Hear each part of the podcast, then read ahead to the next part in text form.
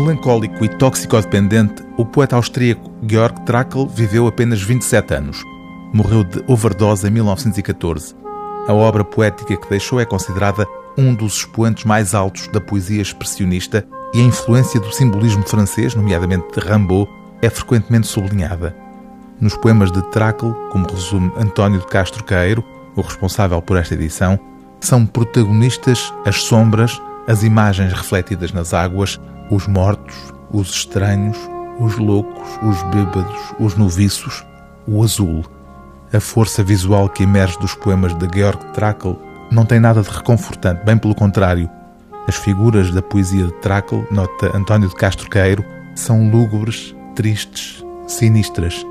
Como se pode ler num dos poemas deste livro, a infelicidade do mundo assombra a tarde inteira e assombra também por inteiro a obra de Georg Trakl, como fica bem expresso, a título de exemplo, neste poema intitulado A Miséria Humana.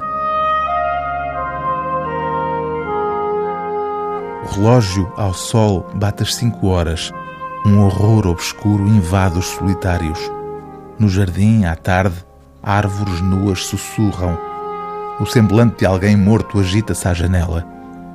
Talvez que esta hora esteja parada Ante o olhar embaçado agitam-se imagens azuis, ao ritmo dos barcos que baloiçam no rio. No cais desfila uma procissão de freiras.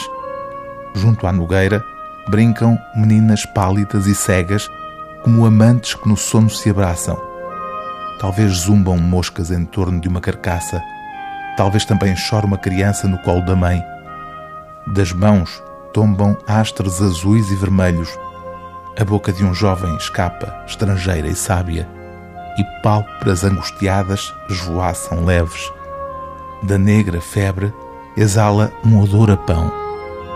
Parece também ouvirem-se gritos horríveis. Ossos reluzem através de ruínas de muros.